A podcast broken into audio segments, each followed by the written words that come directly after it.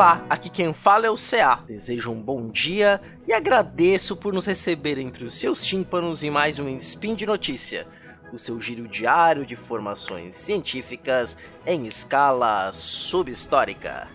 Hoje, dia 9 Faian, do calendário Decatrian, dia 30 de maio do calendário gregoriano, falaremos de história. E no programa de hoje, a vacina ou vacina. Da vulgarização de sua importância no século XIX, a revolta da população do Rio de Janeiro em 1904.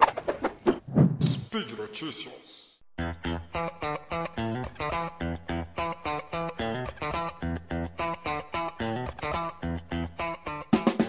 Pois bem, gente, hoje nós vamos falar de, da vacina e da sua trajetória discursiva no Brasil. Ou seja, como é que ela foi tratada ou como ela foi vulgarizada ao longo do século XIX até o começo do século XX. Hoje nós sabemos que a vacina é fundamental para manter as nossas saúdes e saúdes de população inteiras.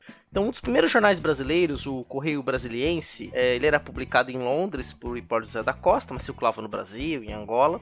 Então, apresentou um dos itens que ele considerava mais importante para o desenvolvimento da civilização, os avanços da medicina, em especial os benefícios da vacinação. É, em 1813, ele divulgou os resultados de um relatório sobre o assunto provenientes da Secretaria do Interior da Inglaterra. É, neste relatório, né, apontava que em diversas localidades, não só na Grã-Bretanha, é, algumas doenças, aí como as bexigas especialmente, que as bexigas é a varíola, sobretudo por causa das pústulas que ela formava nos adoecidos, das deformidades que ela causava depois, né, ela era chamada em português de bexigas, né, que afetou muitos habitantes, tanto do velho quanto do novo mundo. Né? E por causa da vacina, essas doenças, especialmente a bexiga, passou a ser remediada e notou-se uma considerável diminuição das ocorrências da doença e mesmo a sua extinção. Né? E aí é, vai mostrar, por exemplo, que os benefícios trazidos com a vacinação já se espalhavam por outros lugares, né? como a Rússia, a França, o Cabo da Boa Esperança, Havana, Caracas, entre outros lugares. É isso em 1813 já começava a reportar como que isso estava é, acontecendo, né? Em outro artigo de 1819 também vai abordar a mesma questão, né? Cinco anos depois, cinco, seis anos depois, como é que é, a vacina já estava alcançando também outros lugares do mundo. Algumas décadas depois, é, no ano de 1834, um jornal chamado Auxiliador da Indústria Nacional é, trouxe uma matéria sobre a questão da vacina é, na edição número 7 de 1834, do mês de julho. É, só para informar, o Auxiliador da Indústria Nacional era um periódico da Sociedade Brasileira de Auxílio da Indústria Nacional, que foi um órgão criado ainda no governo Pedro I, mas que serviria para incrementar e incentivar por meio de novas máquinas, estudos científicos à indústria brasileira, né, por meio da ciência e da técnica. Então eles tinham um jornal que circulava, era mantido pelo Estado brasileiro e que todo mês né, trazia informações sobre medicina, matemática, ciências em geral. Era um jornal de vulgarização científica e técnica, né, que vinham desde técnicas de novas máquinas até mesmo de novas formas de plantio. Né? E então, em 1834, eles publicaram um artigo titulado Erros Populares Relativos à Vacina. Esse texto é, falava sobre o receio das pessoas pegarem a varíola das pessoas que tinham sido vacinadas. Né? Existia esse receio ali na década de 30 no Brasil, especialmente na região da corte, de que as pessoas ali pegassem essa vacina.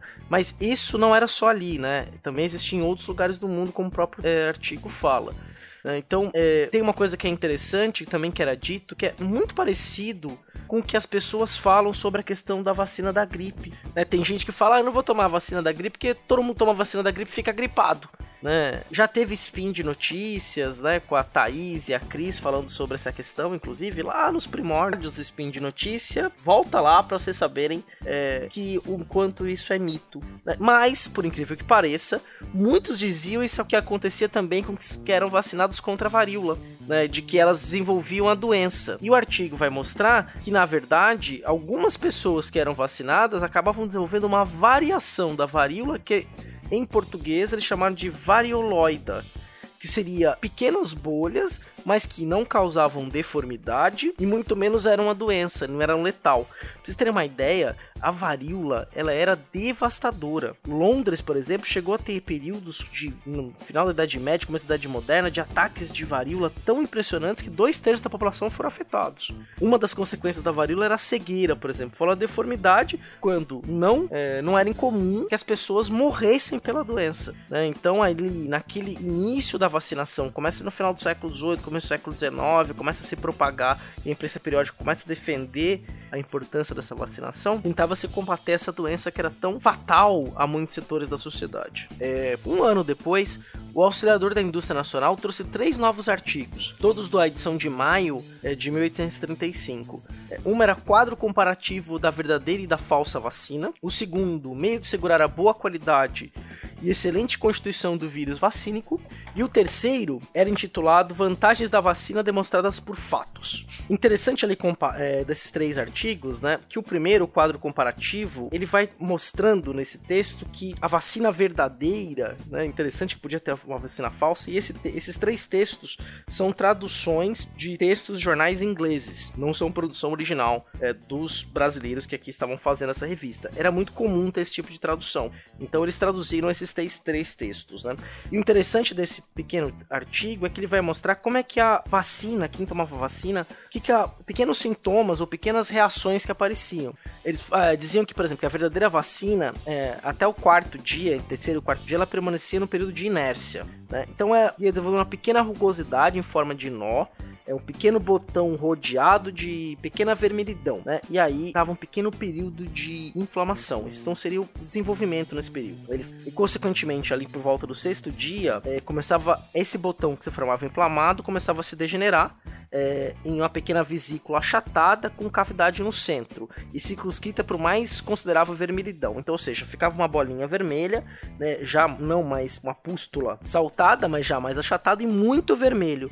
E essa vermelhidão ia desaparecer provavelmente é, lá pelo décimo dia, ia deixar o que eles chamavam de é, botão vacinal. E nos tempos, nos dias frios, falava-se que podia chegar até o décimo quinto dia, né? É, com esta vermelhidão, essa ferida, mas depois ficava ok e a pessoa estava inoculada. É bem interessante, né? Como é, a descrição metódica é, do procedimento da vacinação. E aí, o outro artigo, que é os meios e as vantagens de se manter, né, meios de assegurar a boa qualidade e excelente constituição do vírus vacínico, vai mostrar que algumas experiências na Inglaterra mostravam que a melhor forma de preservar o vírus depois que você raspava esta aquela ferida e guardava num vidro era fazê-lo é, com clara de ovo, né? E aí, além da clara de ovo, um, um óleo de resina que se colocava para fazer a preservação do vírus e que isso poderia ser usado é, para vacinar os filhos seguintes. Né? Fala, então guarde essa pequena pústula do seu é, primogênito desta forma. Então esse artigo mostra como faz isso.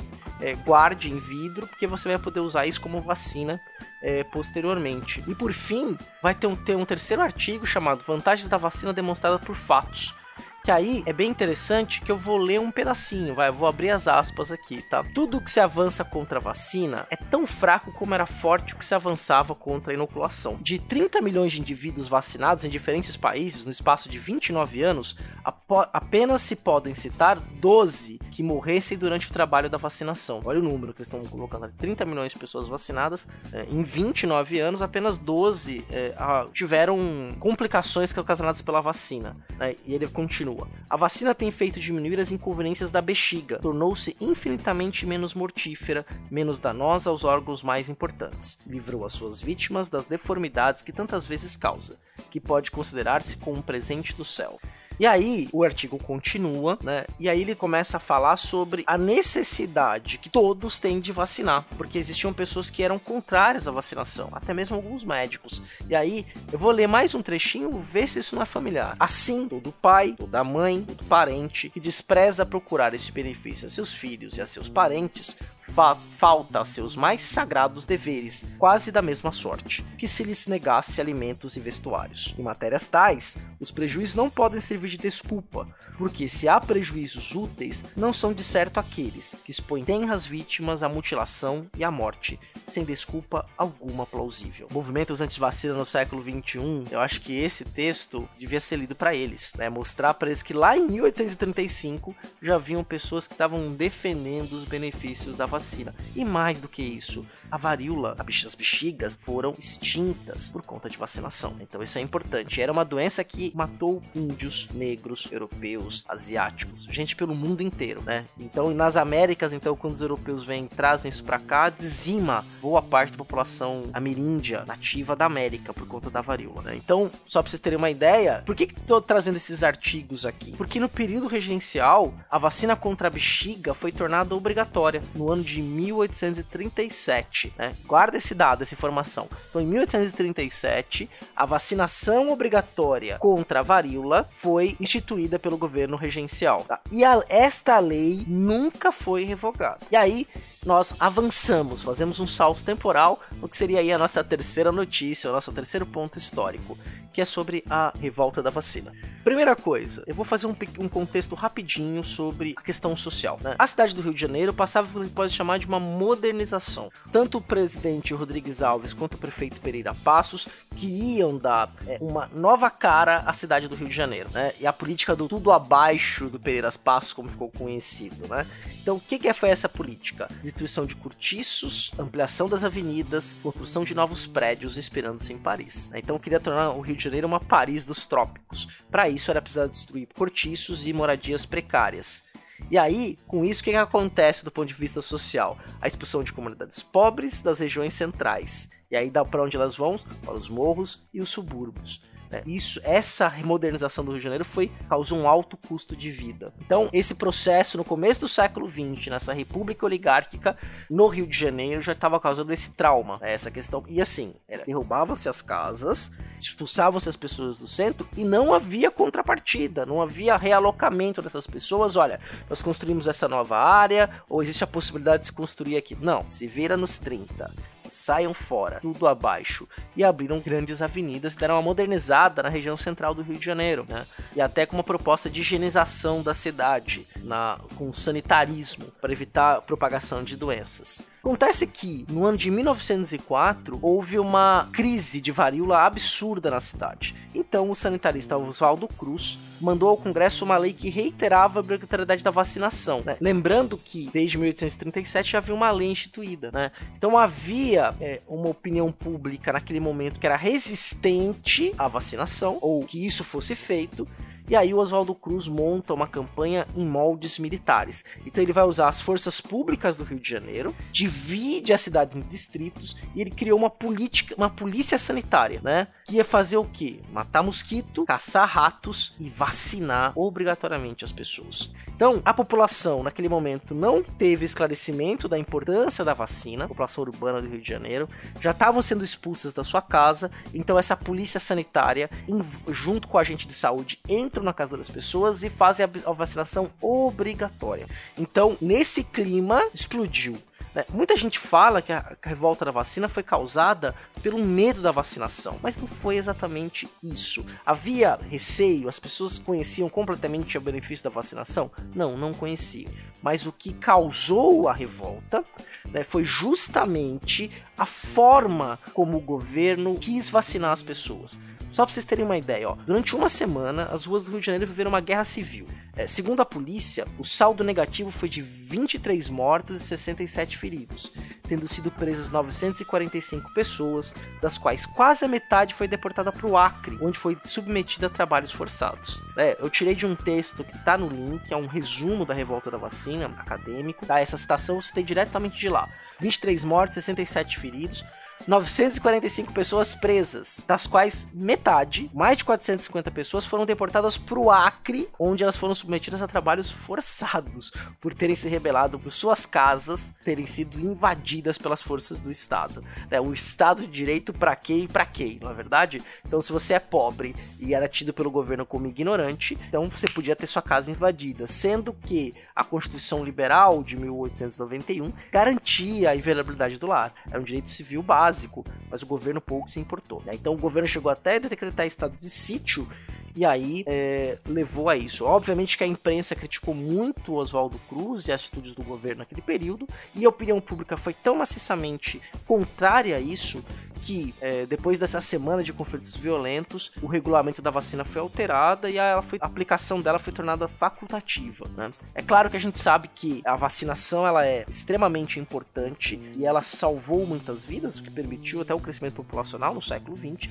mas a maneira como foi conduzida no Rio de Janeiro ali pelas autoridades é que causou a revolta. Então eu vou abrir aspas aqui para citar uma conclusão de um historiador chamado Sérgio Lamarão. Conduzida de forma arbitrária, sem os necessários esclarecimentos população, a campanha da vacina obrigatória canalizou um crescente descontentamento popular. Deve ser entendida como uma consequência do processo de modernização excludente concentrado no tempo e no espaço, desencadeado pela reforma do prefeito Pereira Passos e não, como foi considerada pelas autoridades, uma reação explosiva da massa ignorante ao progresso e às inovações. Ficamos por aqui, espero que você tenha aproveitado e lembrando que este podcast, assim como todos os outros do Portal Deviante, só é possível de ser realizado com o seu apoio, tanto no Padrim quanto no Patreon e agora também no PicPay. Desejo você um ótimo dia, vacine-se, vacine seus filhos e até a próxima!